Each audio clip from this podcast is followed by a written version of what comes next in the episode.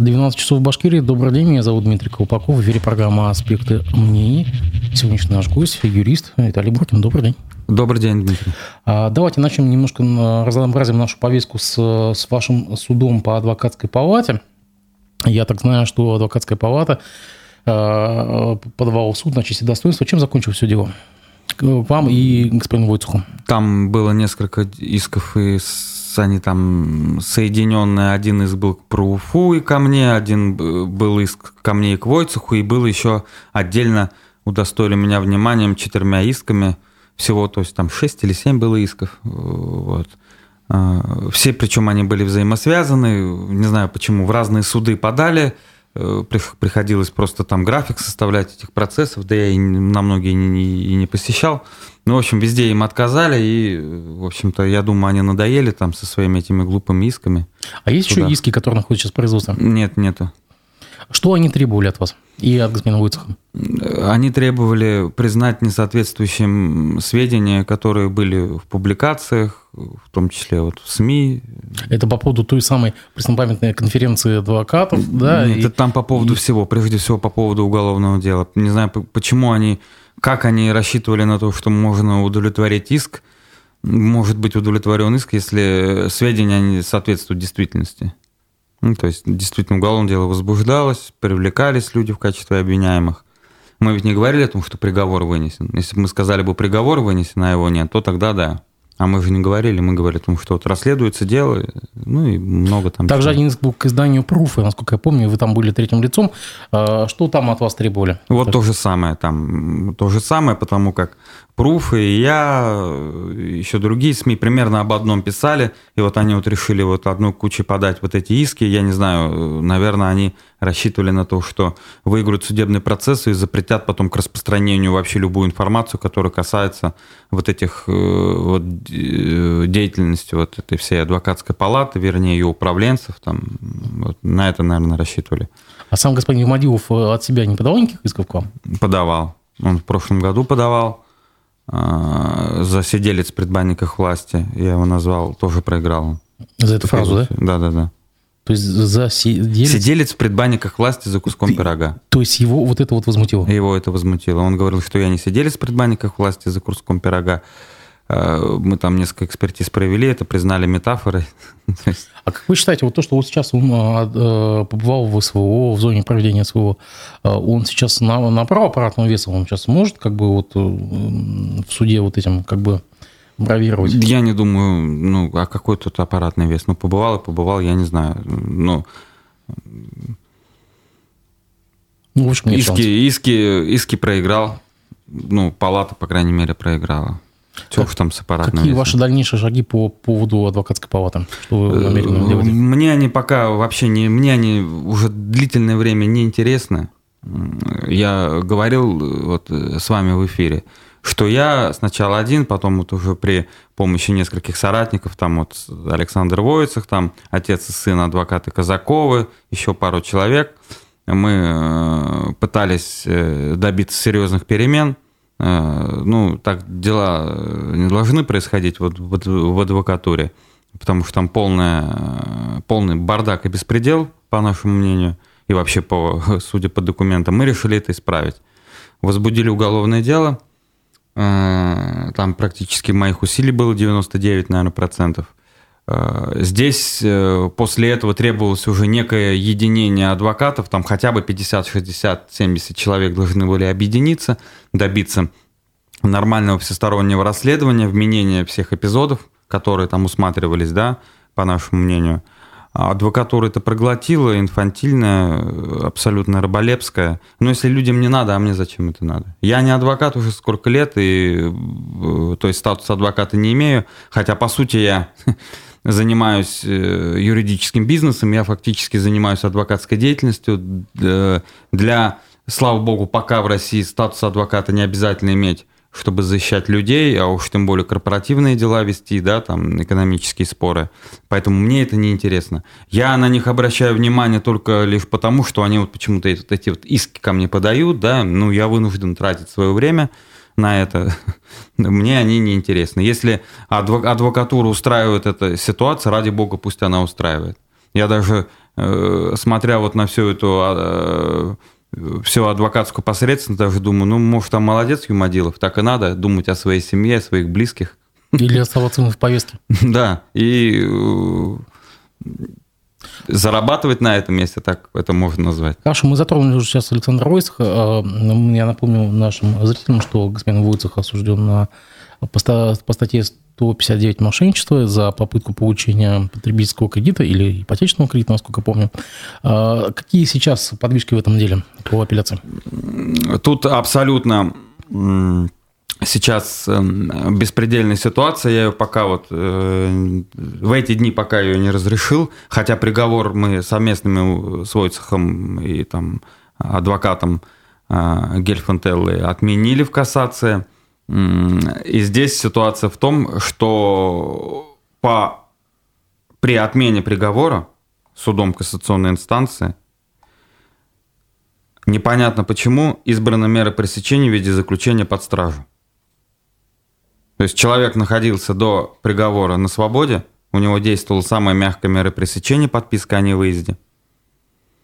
Приговор отменяется по доводам защиты, то есть приговор может быть только мягче сейчас, а, если даже не оправдательный. Ну, я там так э, посчитал, у него максимум, что ему могут назначить, года два-два с половиной.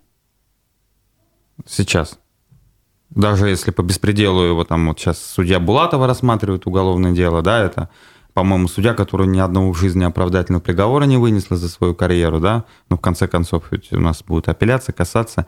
Даже если будет обвинительный приговор, там 2-2,5 года. Назначать меру пресечения, избирать в виде заключения под стражу лицу, который может получить 2,5, максимум там 3 года, это просто даже по нынешним меркам это вопиющий беспредел – и мы, я, я понимаю, я знаю, что там происходит. Там он серьезным дорогу людям перешел, Войцех, серьезным. Помимо того, что мы там с ним вместе занимались адвокатской палатой, у него были свои там проекты, да, свои дела на стороне потерпевших. Уточните, пожалуйста, по линии власти или по линии бизнеса? По линии власти, конечно. Там, ну, оно там, э, там он с кем у нас очень серьезно а, серьезное дело у него было, когда он, у него имелись претензии к Федеральной службе судебных приставов, к управлению, когда там руководство надо было на самом деле, э, вот кого закрывать. Там даже зам даже Да, да, да, там надо было закрывать их. А, тут надо было, понятно, с адвокатской палатой решать, тут э, детская республиканская больница, руководство, он э, серьезные усилия прикладывал, чтобы привлекли, и там еще несколько других там дел а, как мне вот теперь уже становится известным, там привлекли э, к этому делу серьезных уфимских решал э, для того, чтобы вот э, было, по сути, сфальсифицировано вот это уголовное преследование. Ну и плюс у нас э, следственное управление СК прекрасный свой интерес имело. Э, сошли, сошлись все звезды, получается. Сошлись все звезды, да, сошлись все звезды. Там и Чернятев, разумеется, я думаю, принял участие и прокуратуры республики, и непонятно, в общем, э, как э, в фильме, не помню, где Хабенского, герой Хабенского побили, он говорит, ребята, вы хоть скажите, от кого побили, ты говорит, хоть чтобы знать, ты говорит. Вот и здесь непонятно вообще, откуда прилетело. Uh-huh. И понятно, что будет здесь приговор мягкий без реального срока. И я думаю, здесь задумка у них такая, держать человека, мариновать больше под, э, в изоляторе. Я просто к тому, что вы и про апелляцию, и про кассацию говорили, у вас были достаточно оптимистичные прогнозы, а в итоге он все равно там находится. Нет, ну дело в том, что кассация отменила приговор. В любом случае новое рассмотрение, там очень серьезные доводы. Но он сидит. Пока сидит. Апелляция будет на днях у нас по мере пресечения – Сейчас ему судья Булатова, вопреки вообще всем нормам закона... Это какой суд, извините? Кировский районный суд, судья а, Булатова. А, Причем, самое интересное, дело поступило, по-моему, в апреле на новое рассмотрение. К настоящему времени рассмотрение толком и не начато. То есть, по всей видимости, поставлена задача волокитить вот это вот рассмотрение уголовного дела. Чем можно дальше держать? Да. Мы знаем, как, когда надо Кировский районный суд и вообще любой суд рассматривает уголовное дело, да, там они в 8 начинают и в 10 заканчивают. И да? судьи получают повышение. Ну, Вообще, я считаю, как бы там ни было, я считаю, любое уголовное дело должно рассматриваться быстро.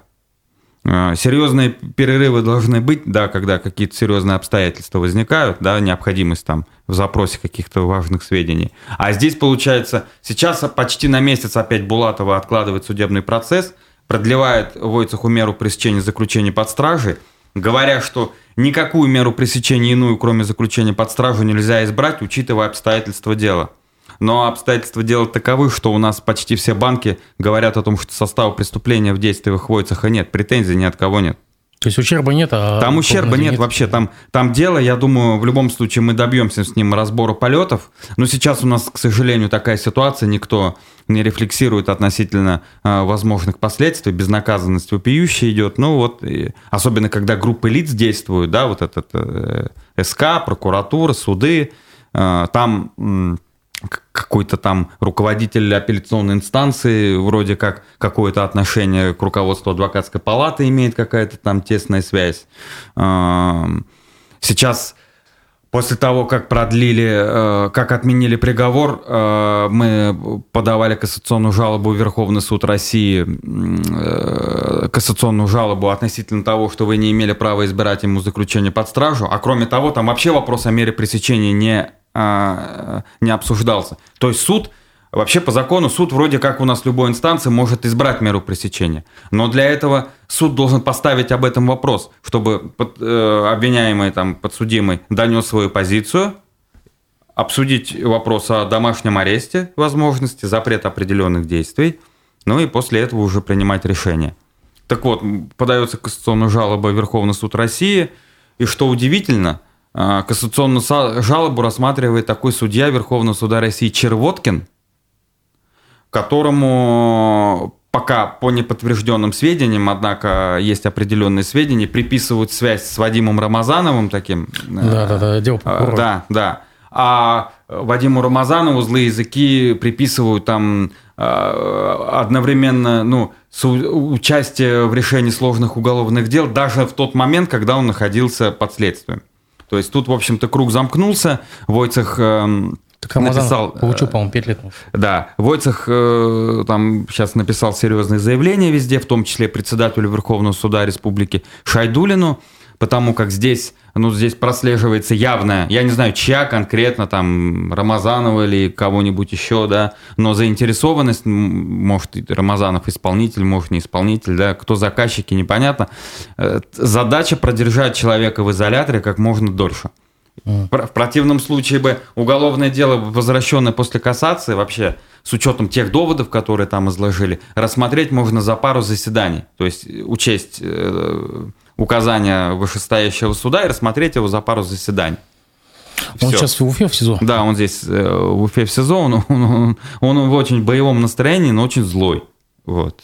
Он очень злой, он, э, я думаю, по выходу он обязательно будет ставить серьезные вопросы, и рано или поздно он, я думаю, добьется и не, не, не только оправдания, но и наказания виновных. Скажите, а вот, допустим, смена председателя Верховного суда, смена руководства всего силового аппарата республики, там, включая э, начальника МВД, как-нибудь может повлиять на это? Мы видим дело Кучербаева, Беляева, она поехала буквально сразу. Как правило, э, смена руководящих постов в худшую сторону может сказываться для каких-то действительно виновных лиц, э, в лучшую сторону может быть, но здесь э, ну вот, кстати, письмо Раилю Шайдулину Войцех написал. Вот сегодня можно, кстати, посчитать это открытым обращением председателю Верховного суда Республики. Обратите внимание на Э, травлю человека, мало того, что, во-первых, неправосудный приговор вынесен. То есть сейчас можно об этом говорить, так как приговор отменен, приговор признан незаконным, виновность Войцеха не установлена. А, ладно, касаться ему избрала меру пресечения, но сейчас как вы рассматриваете это уголовное дело? В апреле поступило уголовное дело, сюда вернулось из кассации. Сегодня июль, дело еще, по сути, даже не... Э, даже не, на, не, не начало рассматриваться. Никого не допросили. Банки, кстати, не имеют никакого интереса к делу. Свидетели э, не являются, ну потому что, в принципе, свидетели ничего нового не скажут. Но самое интересное, что Войцеху вменяется обман сотрудников банка, и ни одного компетентного сотрудника банка, который бы пришел и сказал, Войцех своими документами нас обманул действительно таким-то, таким-то образом, таких сотрудников не установлено и не допрошено. Уголовному делу два года. Вот. Давайте так, если есть текст письма, если господин Войцех согласен, мы опубликуем его на сайте. Э, на нашем да, сайте. да, я думаю, письмо будет представлено. То есть вообще абсолютно аномальная ситуация по кредитному мошенничеству. Она сама-то статья нелепость вообще в уголовном законе, да, вот эта статья нелепость. Да, может быть, там, когда 100 миллионов, 200 миллионов ущерб, там, я еще понимаю, там, можно человека под строгой меры пресечения. Но когда человеку вменяется там 3 миллиона, 4 миллиона кредита, при том, что банки говорят, состава преступления нет, а он весь период следствия в, суда, в суде первой инстанции находился под подпиской о невыезде, а теперь говорят, что он может скрыться, фактически отбыв с учетом изолятора полтора года, да, то есть ему, по сути, он, он по сути уже все отбыл. И у него э, просто э, прекрасная позиция защиты и говорить о том, что он куда-то может скрыться, и данные личности не позволяют избрать другую меру пресечения. То есть э, эта ситуация абсолютно аномальная. То есть э, я не знаю, как, какие... Э, подходы в работе у председателя Верховного суда Республики Шайдулина, но я думаю, на это, на это обратить внимание надо и немножко там бы чистку бы тоже провести. Хорошо, будем следить за этой темой. И давайте мысленно также перенесемся в тоже Кировский районный суд. Как вот вы оцените шансы Чанышева и Мулюкова, напомню, что они оба внесены в реестр экстремистов-террористов, на апелляцию и при каких условиях их могут оправдать. Я напомню, что э, Чанышева судья э, даже э, в приговоре указал то, что ее заслуга – это расследование дела о писательных елках. Вот что, что действительно человека посадили, пиксельные елки расследуют, 115 миллионов рублей бюджет должны вернуться. На ваш взгляд, какие шансы на апелляцию? Ну, шанс всегда есть. Ну, а как вероятно? Ну, 0, По такой тяжкой статье, есть, кстати. Да. По очень тяжкой статье. Ну, я знаю приблизительно. Ну, шанс всегда есть. Небо, звезды сойдутся. Я не буду рассказывать те невероятные обстоятельства и, и совпадения, которые должны произойти. Но они ведь могут произойти. Ага. А так, конечно... Я просто к тому, что он буквально вчера или позавчера Чанышева опубликовала пост через своего адвоката, где она заметила, что танков на Москву не двигало, а мятеж не, не, самое, не, не учинила, а ее на 7,5 лет упекли при этом, да, то есть как, какая-то несправедливость при этом. Ну, естественно, она же не может ответить ничем. Ей нечем ответить. Беззащитная женщина. Нет, не просто не только женщина, да хоть и мужчина. Что мы можем сделать и вот, кстати, от нас? После этого, вот после вот этого э, мятежа, который произошел неделю назад, как теперь э, судим выносить вот эти приговоры по экстремистским, террористским статьям э, против политзаключенных? Ведь, по сути, у вас там чувак, извините меня, армия двинулась, вертолеты сбивал, причем имеет звезду Героя России, и ему ничего, ушел спокойно, ему все простили, и даже статью закрыли, ой, уголовное дело закрыли, а после этого сейчас будут за плакатики, за пикеты, что ли, сажать? Это а почему только по политическим статьям, а почему мы не, не учитываем другие статьи? Я, например, с товарищами разговаривал, да, из структур там товарищи, они говорят, настроения нет, какие-то гребаные мошенничества заказные расследовать, После да? Этого, да? Да, какие-то там должностные статьи, где там какой-нибудь чиновник где-нибудь не там запятую поставил, да, и там решили его сгноить. Как, какое настроение вообще? Ну, я считаю, это все, ну, сильнейший удар нанесен вообще. Ну, вертолет по, не сбил. По, и... по правосознанию да, вообще, по всему, mm. конечно. Да, действительно. То есть деморализация какая-то э, все-таки произошла. Да, естественно. Недавно Бориса Гремчука признали иностранным агентом. А, грозит ли то же самое на самом деле по делу господина Шевчука? Я вам напомню, что там в прошлом году здесь на концерте высказался про, извините, жопу президента. Вот. А на ваш взгляд, э, господин Шевчуку светит иноагентство? На ваш личный Не знаю. По-моему, тут у нас не только Шевчуку, а вообще любому светит. Теперь, по-моему, там вообще что-то размеры формулировки Разм... до такой да. степени, что просто... Люб... Да, если вы попали под влияние Запада или как там, влияние иностранного агента или что-то такое вот. Знаете, я даже не, не вчитываюсь и не, не вдумываюсь в это, да, потому что я увидел, как, ну, кого стали признавать, да, иноагентами. То есть там, ну, как, какое же там иностранное влияние-то? Ну, нет, ну вообще получается, можно подвести буквально все, да, теперь там перевел тебе кто-нибудь за какую-нибудь работу, да, там за консультацию или еще что-нибудь, признавай, признавай, ведь это на самом деле страшная вещь Вводишь, для человека. Вводишь иномарку, попал под влияние. Да, я думаю, тут понимаете, в чем дело-то? Гребенщикову-то и Шевчуку и Земфире это ничем особо не угрожает. Да, чем, ну, чем это угрожает? Да, ну, кроме обиды, конечно, да, на свое государство, по сути. А вот человеку, а, который работает здесь, это же, по сути, гражданская казнь. Это, да. по сути, казнь, да, это просто лишение всех прав. Это, по сути, внесудебная, причем такая да. разборка, да. У нас даже человек, который судим за преступление, он так не ограничивается в правах, да, не один, да. А, а здесь э, это просто выдавливание человека вообще из страны. Выдавливание из страны, да, получается. Просто выдавливание и, и все. Угу. Я напомню, что буквально недавно, в мае, Верховный суд России реабилитировал Финцева Фатхова Исхакова, который отсидел 13 лет за покушение на убийство. Это, наверное, впервые такое в нашей судебной практике, такое, по-моему, не было никогда, да? А я напомню, что приговор 59 году аж состоялся. И э, сейчас нас в чате спрашивают, я вот читаю чат, а Евгений Че... Черниковский спрашивает, э, ну, я просто перефразирую, а возможно ли наказать тех, кто был причастен к этому приговору? Ну, все умерли, еще раз говорю. Все умерли, насколько нам известно. Кто за них понесет наказание? За Дело... Нет, приговор? понимаете, здесь опять проблема ставится не так. Люди требуют мести. Нет, люди требуют мести. Э, дело в том, что последние 15 лет э, Исхаков натерпелся больше, чем за э, не менее, чем не меньше, чем вот за годы отсидки, потому что ему тут препятствовали. Вот действующие нынешние прокуроры, судьи, там просто были омерзительные решения на самом деле. Просто человека пинали, гоняли по замкнутому кругу. Вот здесь надо ставить вопрос. А за эту волокиту они могут пострадать? Я не думаю, что сейчас кого-то в условиях э, этой нашей практики и вообще подходов кого-то будут наказывать. Задача это сейчас не стоит. Э, я думаю, ну не, не стоит эта задача сейчас. Тут э, стоят другие сейчас задачи. На какую денежную компенсацию он может рассчитывать от государства? Я не знаю, ну, миллионов сто, наверное. Ну а как вот, э, вот как, как как можно в, день, в денежный эквивалент перевести... 13 лет. Э, да, 13 лет. Тут, наверное, вопрос надо задать. Вопрос, наверное, задай, э, ответ, наверное, дается легко. То есть э, самому судье, самому там казначею или там кому-то. Вот сколько ты оценил? Она ведь жизнь Исхакова такая же, как и твоя ведь, наверное, жизнь, или у тебя, или ценность твоей жизни больше. Вот сколько бы ты оценил? Люди просто вот отправляют под э, стражу, да, вот э, так вот рефлекторно, да, людей ну, не задумываясь, да. да. Побудьте один день, да, там вот, по, а, один день.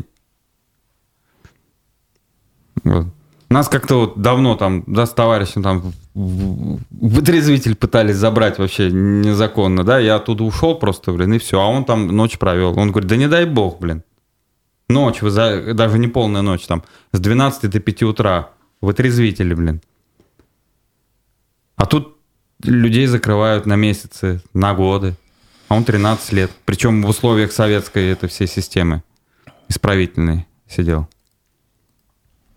А, на ваш взгляд, каковы шансы на получение денежной компенсации? Буквально, ну, мы знаем, что человек пожилой, и, ну, давайте так уж... Нет, компенсация это, будет 100%, до, она неизбежна. До, до, скажем, как это сказать, во время его жизни.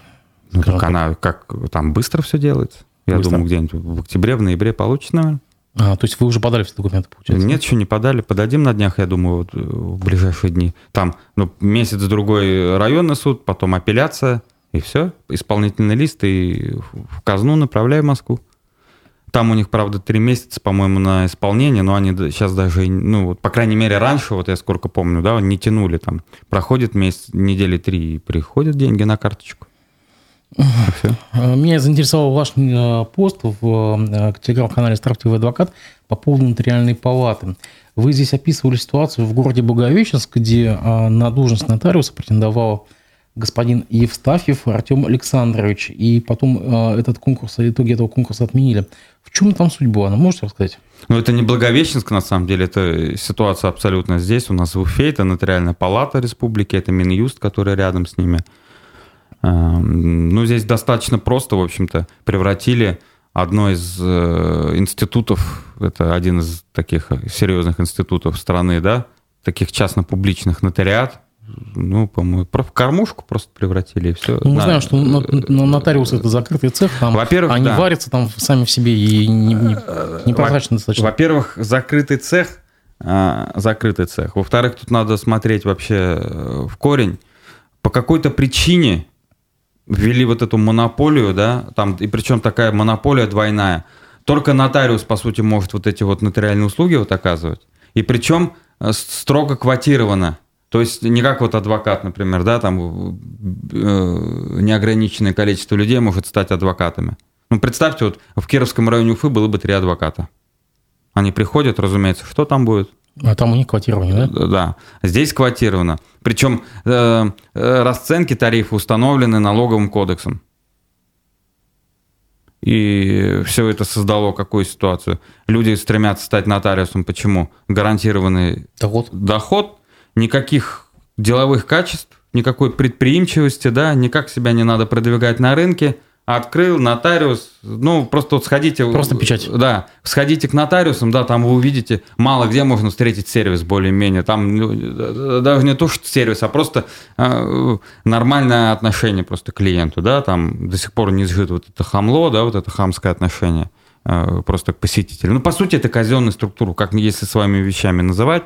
По-разному, конечно, есть и нормальные нотариусы, да, вот, но смысл не в этом. Смысл в том, что, да, она абсолютно закрытая, и человек, который туда попадает, он э, по сути, получает пожизненный статус и пожизненно обеспечивается нормальным доходом. А что такое нотариальная деятельность? Да, там, там по сути, абсолютно э, схематичная работа, да, там, ну, там 5-10 видов у них доверенности в основном, да, которые они там шлепают, у них просто помощники делают, да, нотариус только сидит, э, в реестр вносит, подписи ставит, печать ставит, все заплати. То есть, да, доверенность делается 5 минут, заплати там сколько там, 2-3 тысячи, да, то есть, ну, то есть, понятно, вроде как деньги небольшие, но в сравнении вообще с, с остальными ценами, ну, как бы это, не, ну, это поток... не, не, неплохо, да. То есть, вот. И все это, разумеется, создало предпосылки э, для коррумпированности. Там теперь вот общаюсь там с разными, с разного, с разных регионов. Там люди, которые хотят стать нотариусом, ну, где-то 10-20 миллионов вот так вот пропуск туда стоит. А, билет такой, да? А, да, а у нас тут получилось так интересно, э, управление ФСБ так занялось ими, так еще достаточно, я так смотрю, качественно провели мероприятие, вот это все, что с конкурсом. Это по поводу Бугаевчинска. Да, да, да. И установили, что конкурсная комиссия вполне ожидаемо отдала предпочтение сыну президента Нотариальной палаты Евстафьеву, а в это же время а, а, другой кандидат на вот эту должность нотариуса с Хайбульского района также в гражданском порядке пошла оспаривать результаты.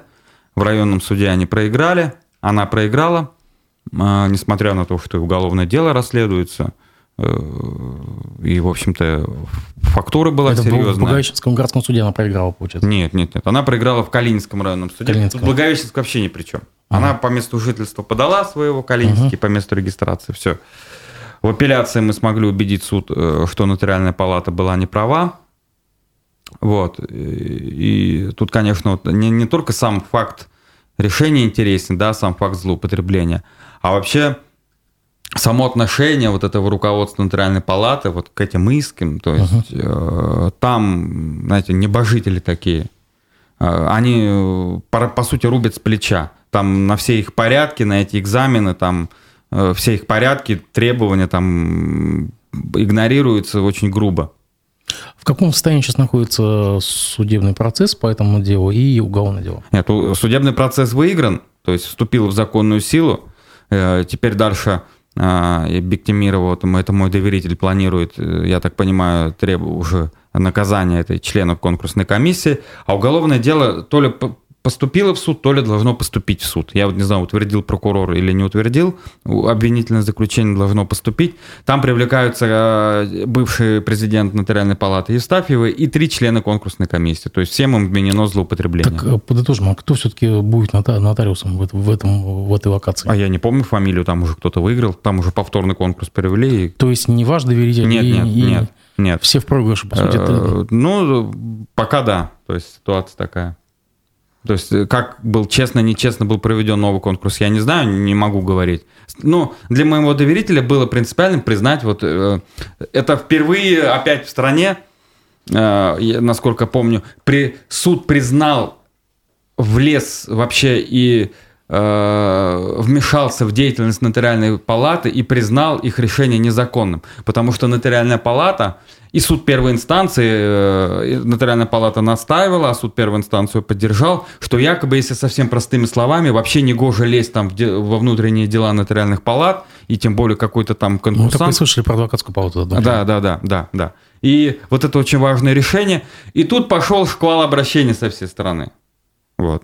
Вот сейчас, кстати, занимаюсь Татарстаном. Хочу сказать, кстати, вот, вот мы вот говорим там про республику, да, коррупция, коррупция. А знаете, вот я даже вот немножко зауважал нотариальную палату республики нашей, да, после того, как увидел, что в Татарстане творится.